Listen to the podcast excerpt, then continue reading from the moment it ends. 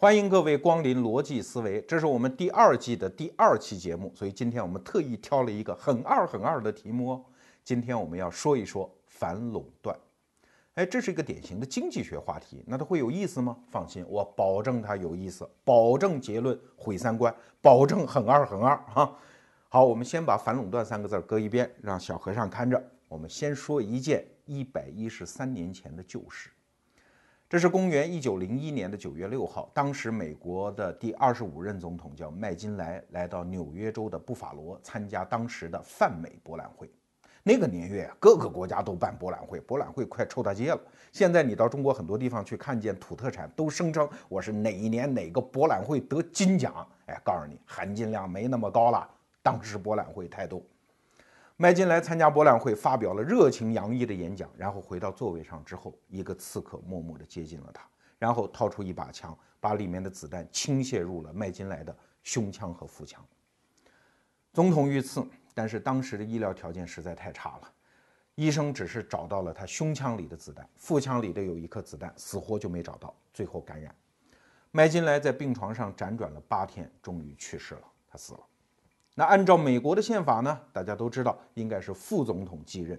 当时他的副总统就是著名的西奥多·罗斯福。哦，这人也了不起啊！现在美国有个总统山，上面刻着四个总统那雕像，其中一个就是他。其他三个是谁？你听听啊：华盛顿、杰弗逊、林肯，还有一个就是这哥们儿啊。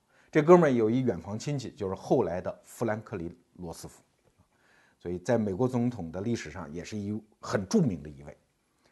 那为什么要说这两个总统之间的交接呢？因为他们之间执政思路的不同，是美国现代经济史上的一道分水岭。我们先说这个麦金莱啊，其实中国人真的应该记住这个总统，因为就在他遇刺的第二天，一九零一年的九月七号，远在北京签署了辛丑条约，中国人庚子赔款嘛，一人赔一两银子，四亿两银子啊。但是当时的美国总统一直是替中国人说话的，我们不管他的目的是什么啊，至少表面上一直在在替中国人说话，让中国人少赔点吧，少赔点吧。虽然列强最后没答应，但是美国人这个态度是对的啊，所以我们中国人应该记得住这个总统。麦金莱总统啊，一直在任的是五年，他第一届任期四年，第二届只干了一年就遇刺了。而他在任的这一段时间，恰恰是美国经济非常繁荣。一路飙升的那个阶段，所以历史上有一个词儿叫“麦金莱繁荣”，指的就是这五年。大家知道，一八九四年美国经济登上了世界 GDP 排行榜的第一位，第二年就发动了所谓的美西战争，美国成为一个帝国主义国家，开始拥有了自己的殖民地。所有这些都是麦金莱干的啊。那麦金莱的执政思路在经济上是这样一个思路啊，就是我们一定要在世界的市场当中啊。发挥美国公司的竞争力，所以一边是关税保护，一边就是鼓励啊，至少是旁观那些大公司的并购，因为只有变成大公司，它才有国际性的竞争力啊。我们中国人其实现在特理解这思路啊，现在很多政府文件里都说产业结构调整、产业升级，然后捆绑成航空母舰啊，打造具有世界竞争力的大公司。对，当时美国人也这么想的，但是继任的这个西奥多·罗斯福他就不这么想。他觉得太可怕了，你们这帮资本家，你们成为经济上的巨无霸，将来你们反攻倒算，把持这个国家，人民怎么办？民主怎么办？啊，加上他当时也年轻，这个西奥多·罗斯福继任的时候只有四十二岁，到今天为止仍然是美国历史上继任的最年轻的一个总统。那他就是说，那就得拿刀砍呐！你们这个结成团想当个棒子，那哪成啊？得掏出刀来找啊，找了半天，找出一倒霉鬼。谁呢？就是北方证券公司。说来也巧，北方证券公司成立的这一天，恰好就是麦金莱总统遇刺的那一天啊。四个月之后，他的后台老板就是当时美国著名的大资本家，叫摩根。他拼凑了一个财团，把当时美国两个最著名的铁路，就是从西部到中部两条平行的铁路，纳入一家公司的旗下。你想想看，这个道理很简单。原来是两家公司互相之间竞争，消费者能得益，对吧？价格会低。变成一家公司，那不就会有垄断价格了吗？所以，西奥多·罗斯福说：“这不行，我得砍你。”所以他继任的第二年，也就是一九零二年，就通过当时美国的司法部向北方证券公司发起了反垄断诉讼。据说啊，当时那个摩根大资本家啊，气得端杯子那个手都直抖啊。听说这消息，然后放下酒杯，轿车就奔了白宫找总统啊，见面就拍桌子说：“兄弟啊，咱俩挺熟的吧？啊，这种事有必要不打招呼就诉讼的吗？你派人来跟我们谈嘛。你要觉得不合适，咱俩谈判的人一定会把这事摆平的嘛。”他老爷子刚把火发完，总统看着他，说了一句特别冷的话：“说我不是要摆平这件事儿，我是要制止这件事儿。所以说白了，没得谈，你必须解散。”果不其然，几年之后，北方证券公司下辖的两条大铁路就被解散了啊！所以这是美国历史上反垄断的第一件大案。那么，其实，在那个时代，反垄断也是美国经济运行的一个自然结果，因为垄断的太可怕了。给大家随便举个例子啊，当时的洛克菲勒标准石油公司曾经在一个月之内并购了他二十六家对手当中的二十二家，就几乎没有对手了，整个市场就四剩四个他看不上了啊。他曾经一度在据说在一八七五年的时候，他在美国的煤油市场上占据了百分之九十五的份额，在国际上也是垄断性公司。你这样的公司多可怕！国民经济的命脉掌握在你手里了，所以当然要反垄断。所以后来在西奥多·罗斯福的在任的期间啊，他获得了一个名字叫“托拉斯爆破手”，管你什么钢铁大王、铁路大王、石油大王、食品大王，全部给你爆破掉，甭想垄断，谁都甭想。哎，你看，这就是美国经济发展的一个阶段。当公司成长到一定程度。美国人民会担心哦，会不会对市场经济，会不会对自由竞争，会不会对消费者的利益构成挑战哦？那既然有这样的威胁，我们就把你撕碎了吧！啊，这个思路其实在市场经济的历史上一直延续到了今天，包括今天的中国人啊，你看。一九九七年，中国开始颁布了第一部反垄断法，然后一九九八年八月一号正式实施。这说明中国人也在接受这一套。你今天到欧洲去，欧洲人也接受这一套。那有一句话就叫做什么叫反垄断法？反垄断法就是市场经济的宪法啊，它会限制住那些很可能脱缰而出的野兽般的资本权利，要控制住它，把野兽装在笼子里。这就是反垄断法的基本意涵。可是啊，即使在美国，后来也出现了一种声音，这种声音我们听的其实特别陌生啊。讲个最著名的人吧，格林斯潘，大家都知道吧？前任美联储的主席，他讲过一句话，他说反垄断这个思维啊，在十九世纪是当时人的愚昧、无知和恐惧带来的一种结果啊。那个时候还可以理解，情有可原。但是现在美国的所有关于反垄断的法规，就是一堆愚昧和无知的大杂烩。哎，这啥意思啊？当然，现在格林斯潘因为闯祸嘛，啊，据说这个零八年的经济危机也是他闹的，所以现在大家觉得你算什么呀？你说什么都不算数。但是我可以明确的告诉大家，在美国二十世纪的经济学历史上，确实出现了一种越来越强的声音。越来越被美国的主流的经济学界和法律学界接受的声音，就是反垄断本身就是胡闹。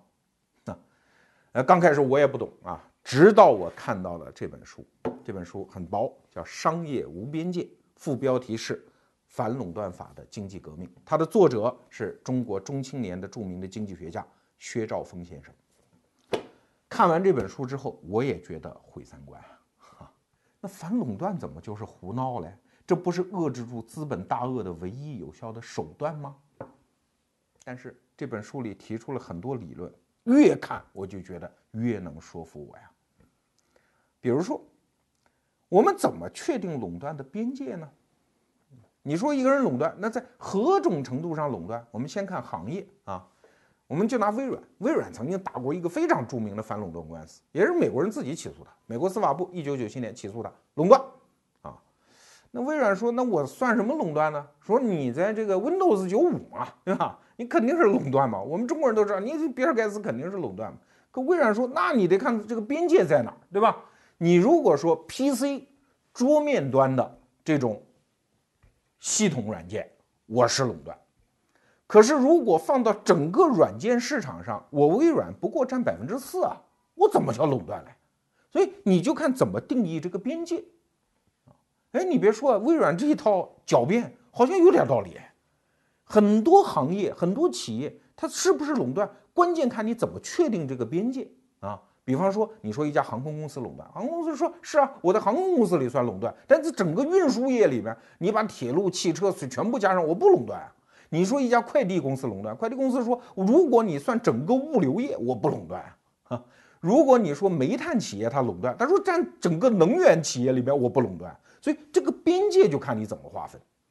所以十年之后，刚才我们说九七年微软提供的那个垄断的诉讼，十年之后，二零零七年欧盟又对他提起一次啊。欧盟一看，哎呀，确实，这个按照他们自己画的这个边界没法，那我们给你重新画哈。欧盟就又画了一道线，原来的服务器软件啊，十万美金以下的都算服务器，以上算大型机了哈。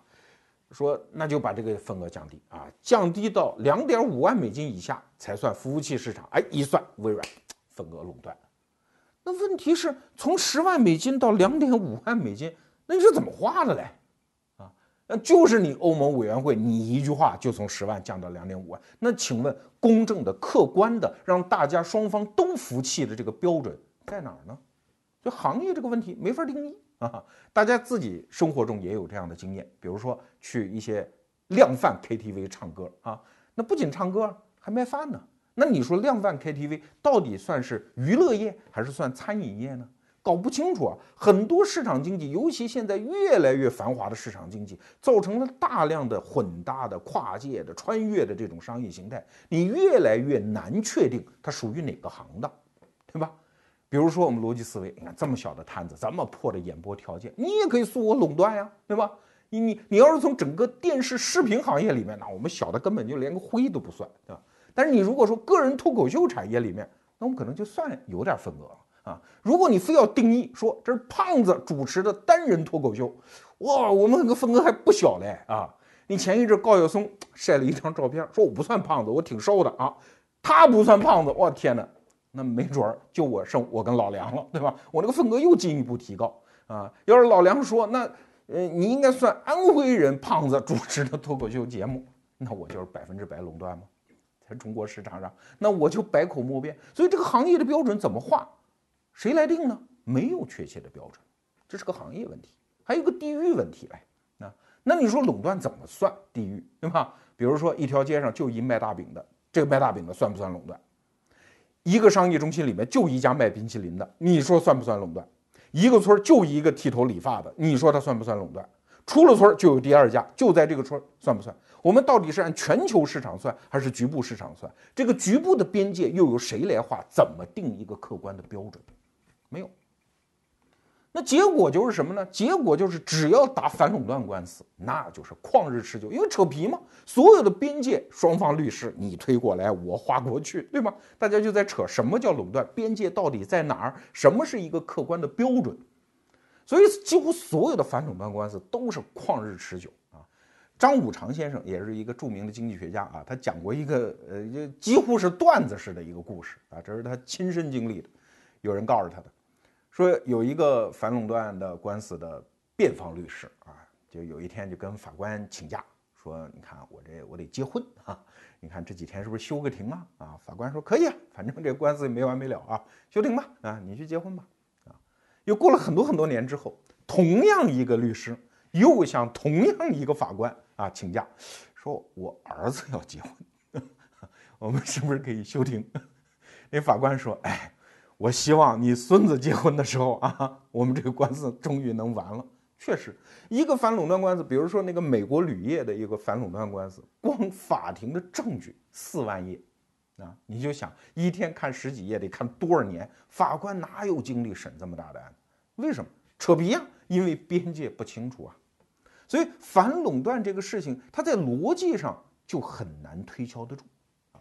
所以，在美国的司法实践当中，这二十世纪用了一百年的时间，反复的起诉，反复的又抗诉，反复的这种法庭的抗辩，最后美国法律界觉得，哎，我们是不是在玩一个几乎没有标准的游戏啊？这个游戏本身对吗？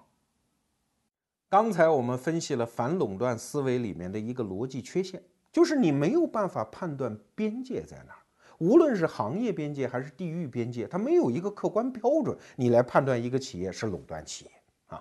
你可能会说少来少废话，这是送棍思维、律师思维，这是法庭上的狡辩啊。我们不管那些，我们消费者就认一死理儿。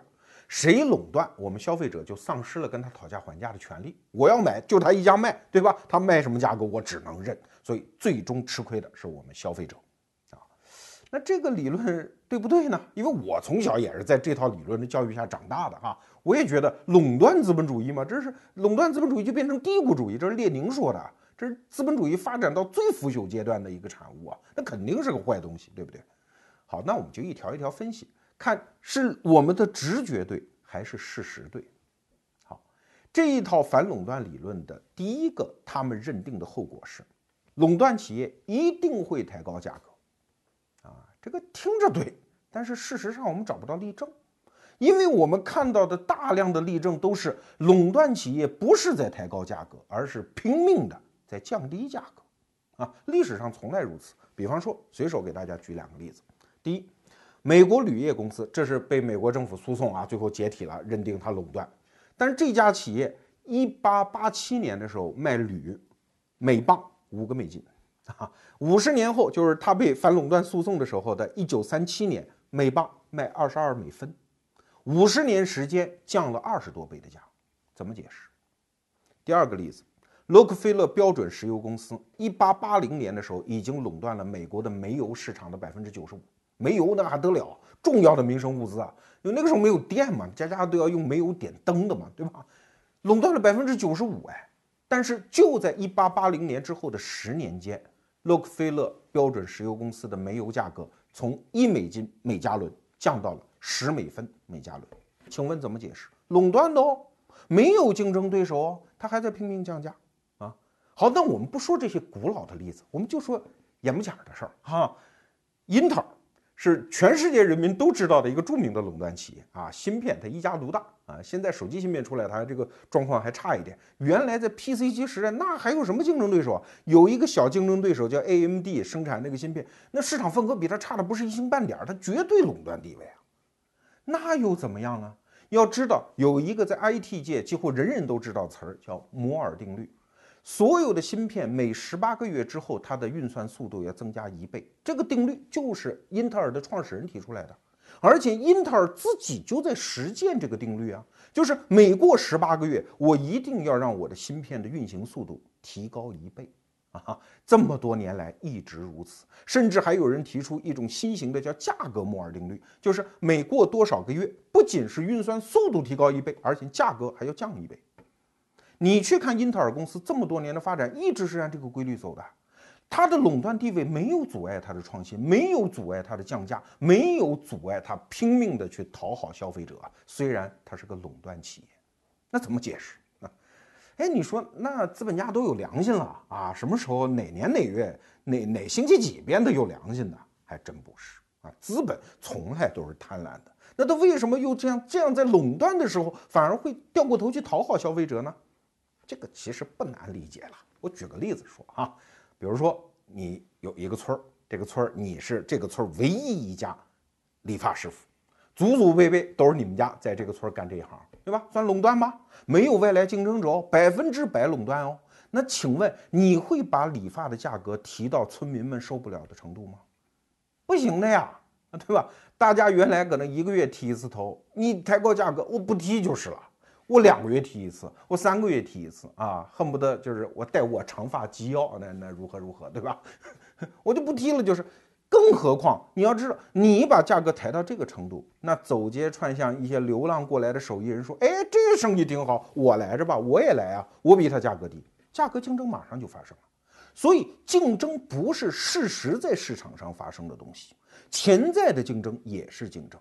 所有的巨头，他心里最害怕的，其实不是他看得见的那些竞争者，最害怕的是还没有看见，用望远镜都找不着，但是他知道一定就像鬼片一样，在他身边晃悠着那些人，他根本就不知道谁在市场里突然冒出来。如果他抬高价格，这些人上来就会给他致命一击。边缘创新吗？等他长大的时候，你还没发现他已经长大了，对吧？它就能已经对你造成威胁。所以，一个行业的领先者或者说垄断者，他一个本能的冲动就是我不断的提高这个行业的门槛。什么叫提高门槛？就是我把价格降到，或者我把产品的质量提高到你后来的进入者那个门槛太高，你根本就跨不进来的程度，我这碗饭才吃得安稳嘞。所以越是地主老财家，他那个围墙修得越高，什么道理啊？他是既得利益者嘛，他怕你来抢嘛，所以他要修围墙。所以消费者得利，这个结果是地主老财基于保护自己既得利益和现有资本的前提下修围墙的结果啊。竞争从来不是你看得见的东西，心里的那个对未来预期的竞争才是真正可怕的东西来。所以说，垄断者提高价格，这个在事实上根本就不成立。还有一个推论啊，这也是反垄断的人经常讲的，说这个垄断者啊，他坏啊，他表面上装出对消费者好，他先是用极低的价格杀入市场。把所有的竞争对手干掉啊！这个天下是我的了，哈哈，这个这个都是我的啊！村里的妹子哪什么都是我的，然后我就再提高价格，所以垄断者阴险着嘞。但是你想这一天会发生吗？啊，我给大家举个例子哈，在二十世纪初，美国就是现在著名的陶氏化学公司啊，它发明了一种新技术，就是对一种化工原料叫溴啊，大家在那个元素周周期表里都能查得到。他发明了一种新技术，把溴的生产的价格极度的降低，降到多少呢？每磅三十六美分。当时他在国际市场上有一个竞争对手，是德国国家啊保护的一个卡特尔，就是一个垄断企业集团，也生产同样东西，但是他们价格比较贵，因为成本高嘛，没有新技术，四十四美分。哎呀，这卡特尔德国人就说跟美国人谈判说，陶氏化学啊，咱们得说好啊，咱们隔着太呃大西洋，咱井水不犯河水，你不准往我这儿卖。陶氏说：“我管你那个，照卖不误，往德国市场倾销。这德国人那个脾气上来，你知道的哈。说妈的，给脸不要脸是吧？行，我们看谁比彩礼狠。你不是卖便宜吗？我他妈比你还便宜，我倒贴价卖啊！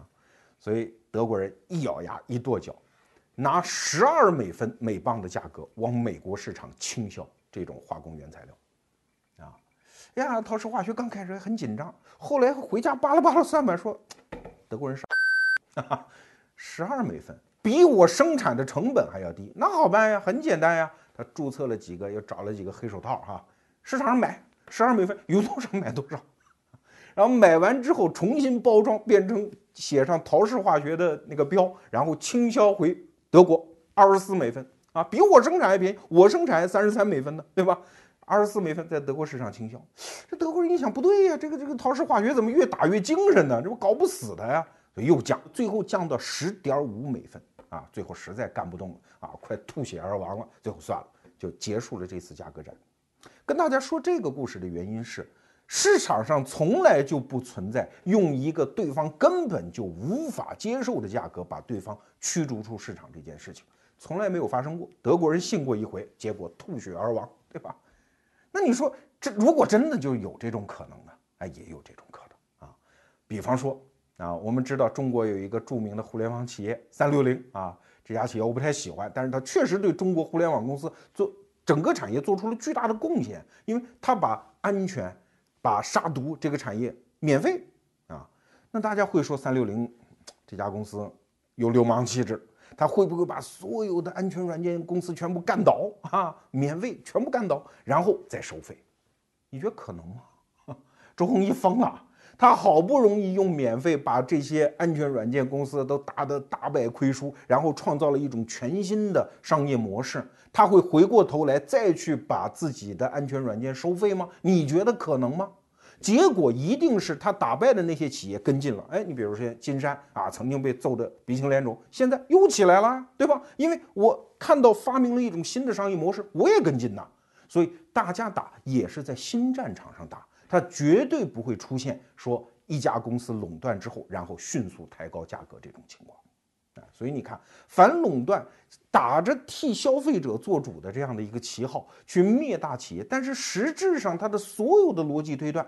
从来在现实当中就不曾发生过，啊，哎呀，美国的经济学家其实也是花了很多年时间，渐渐的在他们的漫长的司法实践当中明白了这些道理。那美国经济学家，这个得让我们今天的经济学家佩服啊！我们现在经济学家也会打高尔夫球啊，就挣点挣点演讲费啊。美国经济学家真的是干了几件实事儿，比如说给法官们办免费的讲座，那都是著名的大经济学家呀，什么哈耶克、科斯、布坎南、图洛克啊、弗里德曼这些人都去参加过这种给法官办的免费的讲座啊。据说从那个时候一直到今天，有四百多名联邦法官参加过这种讲座，其中还有一个小故事，就是著名的那个诺贝尔经济学奖获得者弗里德曼。到诺贝尔经济 领奖啊，领奖当晚还有什么宴会？说不参加，不参加，为什么？我得赶紧赶回美国，因为那天有我的讲座，我要给法官上课。所以在这个长达几十年的给法官讲课的过程中，很多法官渐渐的就明白了这个道理啊。还有一个美国的，就是巡回法院的一个法官说：“什么他妈从怎么从来没人跟我讲过这些道理啊？如果有人讲这些道理，我不早明白了吗？”哎，确实。这几年啊，尤其是九七年之后，因为九七年是微软的反垄断诉讼，在此之前还有更著名的 AT&T 的反垄断诉讼。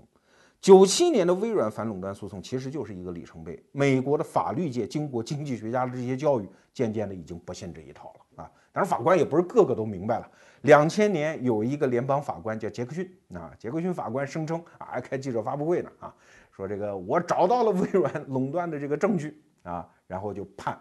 微软垄断败诉，然后上诉法院用非常严厉的口吻批评了这个杰克逊法官，说你胡闹、胡来。这个经济学常识我们都上过课，我们听经济学家讲过课，我们都明白这些弯弯绕了。你这个笨蛋不学习啊！然后就很严厉的给他驳回。然后就在两千年啊，大概几个月后，我记得好像是八个月后，就找了一个茬，把这个杰克逊法官给他解职了，说你根本就不胜任。当然也可能有其他原因，但事实就是这样。就在两千年，杰克逊法官灰头土脸的拜别了他原来从事的法律职业。又过了十年，二零零七年的时候，欧洲的欧盟的法院就是判微软败诉嘛，然后赔多少多少亿美金，对吧？然后赔完了之后呢，美国的司法部就发表了一个声明，啊，就给欧洲的同行说判也就判了啊，但是我们得搞上你这脸儿啊。就是反垄断诉讼，你们不能以谁垄断为标准来判，你们得以是不是伤害了消费者利益来判。说据我们观察，这些垄断企业，就你们眼里这些垄断企业，还没有一个说有明确的证据伤害了消费者的利益。那请问你们为啥这么判呢？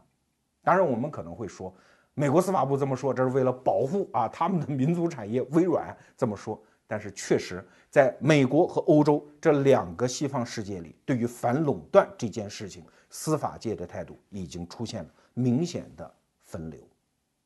在过去的一百年里啊，人类的经济经过了一大轮繁荣的喷发啊。与此同时呢，经济学也不断的转型升级。有一些岁数活得特别长的经济学家，那真的是眼睁睁看着这个浪潮过来的。比如说，美国著名的经济学家科斯，二零一三年刚去世啊，他活了一百零三岁，他的生命就是见证了这些经济学的浪潮和经济本身的浪潮从他眼前过去。他生前就说过一段话，他说：“这个反垄断啊，实在是无厘头啊，因为搞得自由市场的企业就没法干。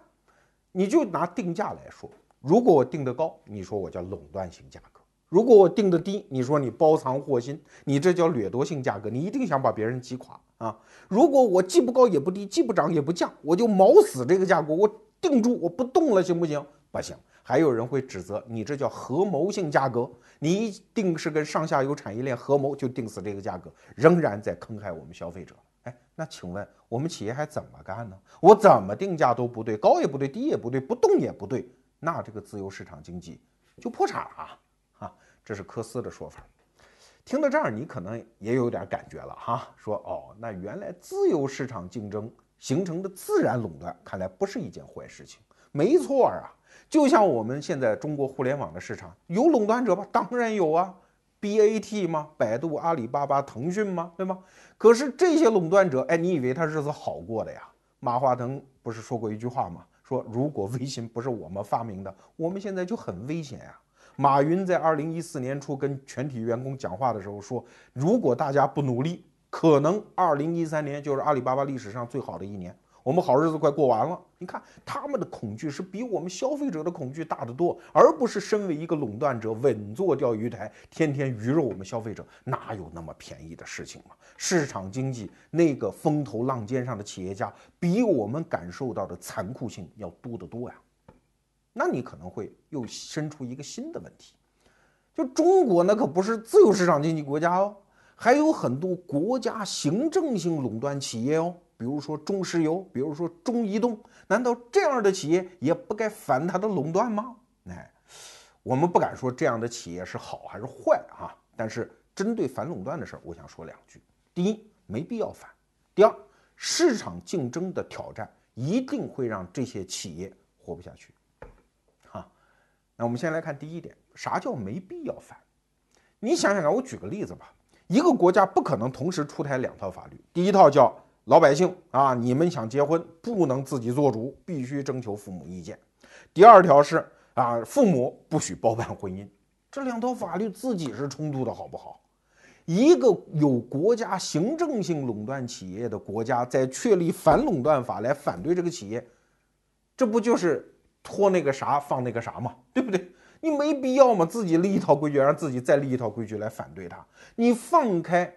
行业准入的门槛，让民营资金进入这些行业不就完了吗？何必先确立一个范围国家垄断，再搞一套反垄断法来反驳它呢？所以这在逻辑上是站不通的，所以这叫没必要啊。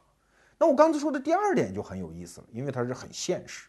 为什么说那些国家行政垄断的企业是没有办法接受市场的挑战的？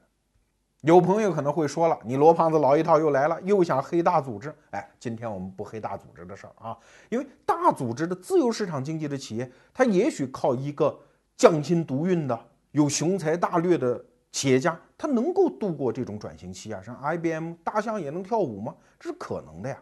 但是国有的行政垄断的大企业没有接受挑战、度过此劫的可能。为啥？因为它基因里。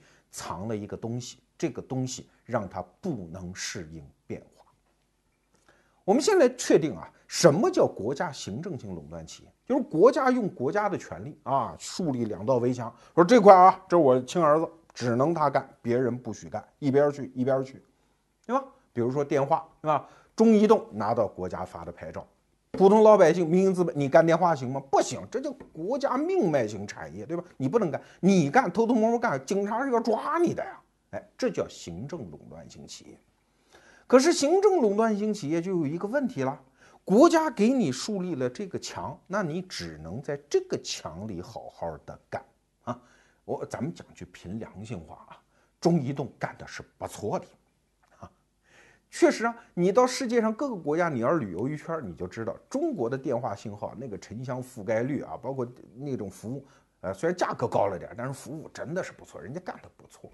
但中移动自己有一句话啊，我听他们很多员工讲，说他妈的这么多年一直防着联通，老觉得联通是我们的竞争对手，老在打压联通。可是万没想到，我们真正的对手是腾讯的微信。你看问题就在这儿。因为国家给你反垄断啊，不是国家给你行政性垄断的高墙，它是有确定边界的吧？啊，好，电话别人不能干，别人没规定说那个 QQ 也不让干吧，对吧？所以十几年前马化腾刚开始起步的时候嘛，是 PC 上的那个客户端 QQ 软件啊，啊，年轻人搞搞谈恋爱嘛，大家传传文件嘛，办公对吧？这跟你那个电信企业八竿子打不着嘛，人家是一小软件公司。可是，就当中移动在和联通叮咣五四在干架的时候，人腾讯蹭蹭蹭蹭蹭起来了，QQ 生了一儿子叫微信，对吧？那个东西是一脉相承的。可是你再仔细看这个 QQ 和微信，它是通讯工具吗？是，可它又是软件呀，它又是 IT 业呀，它又是 TMT 呀，对吧？它不是跟你中移动对着干的同行业，在一个围墙内的东西啊。它是边缘创新，然后长大了，长到中心，你才发现，我的个老天，这是个庞然大物，这才是我的真命天子，对吧？你才发现，所以你针对这种叫四不像的这种创新，你怎么应对？因为国家给你保护的是原有的这个行当，原有的这个格局里的，而现在所有的商业创新的特征，几乎都是跨界、混搭、穿越、创新，几乎都是这样。在一开始，国家怎么能给你确立一个他还不知道的一个边界嘞？这就是行政垄断型企业在基因里带来的这个缺陷，它没有办法应对由于技术进步和消费者偏好变化带来的市场产业链和价值链上的这种价值变迁，它没有办法应对。我们再换一个角度来看这个问题啊，我们换到行政垄断型企业的掌门人。国企的企业家这个角度看，你就会发现，他真的不可能创新啊！咱们不是在说国企领导人都是酒囊饭袋，没这个意思。那里面我至少就认识很多雄才大略之人，很棒的企业家。但是问题是，他能进行跨界创新吗？然后我们假设说啊，中移动老总十几年前就发现，妈的，这个 QQ 这个东西不错啊，我应该做啊！咱们别让马化腾干，别看那种嘛。假设他能够穿越回十年前。他有办法做吗？他没办法做，为什么？因为首先，这样的预见力，这需要什么人？世界上没有人有这样的预见力啊！啊，我们就不说这些大企业，我们说现在天天在预见市场创新的那些投资公司，他们是用自己的真金白银呢，那是汇聚了世界上最聪明的一帮人呢，那真是沾上毛比猴都精的一帮人，投资家嘛，他们天天在预测产业的变化方向。他们都预测不准，啊，一个风险投资基金失败率通常是百分之九十以上啊，啊，干十个事儿，投资十个产业，有一个成就不错了，那个失败率是极高的。那我们反过头来看，如果中移动老总十几年前要干 QQ，他看得准吗？看不准的呀，尤其是当失败率那么高的时候，他怎么说服自己的体系，说服自己的领导说要投那个来？失败率那么高啊，更何况。作为国企领导人，哎，那是半个官场啊，因为他要对国有资产负责的呀。你去瞎投瞎投，然后百分之九十都血本无归，请问你的这些投资和你个人的贪污腐败，这之间这条线怎么画呀？啊，你可以说这是我的预见，别人说你这个你就是好出了谁谁谁啊，你买那些设备，你租那些房子，都是你家亲戚，对吧？你将来就是一笔扯不清的糊涂账啊。所以，如果你是一个雄才大略的国企老板，你敢跨越边界做这样的创新吗？你不敢。你最聪明的方式就是守在国家给我确定的这个边界的高墙之内啊，光荣的完成党和政府交给我们的光荣的使命，就完了。我肯定不会去跨界，这和我的个人利益不相符合呀。啊，所以国有行政性垄断企业它没有办法应对新的变化。这是他的一个基因决定的，啊，那今天的话题呢，本来说到这儿也就结束了啊，但是因为今天的话题，我们的知识策划是铅笔社的李子阳先生。那天开会的时候，我就问他一问题，特别接地气啊，我说你说了半天，国有行政企业接受不了市场挑战，一定会垮等等，那都是未来多少年的事情啊？我们就说当下，如果现在有这么一家子孩子，今年大学毕业。该不该把他送入国营垄断型企业来？啊，找门子托关系送到中移动、送到中石化来？李子阳先生说，也不应该。啊，我说那为啥？你给我个经济学上的理由。他说我给你算两笔账啊，很简单。第一笔账，如果你是一老职工啊，几十年前就在中石油，你看着这个企业渐渐变成垄断型企业啊，然后享受它的好福利，恭喜你，你赚了。但是如果你是今天再进入，对不起，那你进去得花成本呐，啊，这个成成本包括托关系、找门子啊，参加那种非常非常难的、竞争非常激烈的考试啊，恐怕还得有一点这个啊。当然现在没有了啊，现在呢都连接了啊，但这都是成本呢。那这些成本你进去之后，请问你获得的那些超额的那个福利，要多少年才能把这个成本消化了呢？我告诉你，如果按照市场竞争的规律，最后差不多，你的平均收益率把这笔成本算进去之后，跟那些进民营企业的孩子差不多。这是第一笔账。第二笔账，你得想想，如果自由市场经济变革到来，这些垄断型企业都不得不打开大门进行行业准入，民营资本进入，那请问最反对改革的人是谁呀？就是这一批刚刚进入这些大企业的人。为啥？因为我托门子找关系送礼进来的呀，我有成本啊，我成本还没收回，你这就大门四开啊！我所有的荣誉感，我所有的本儿都打水漂了，那哪行啊？所以这批新进入职场的年轻人，反而成为最坚定的反改革的动力。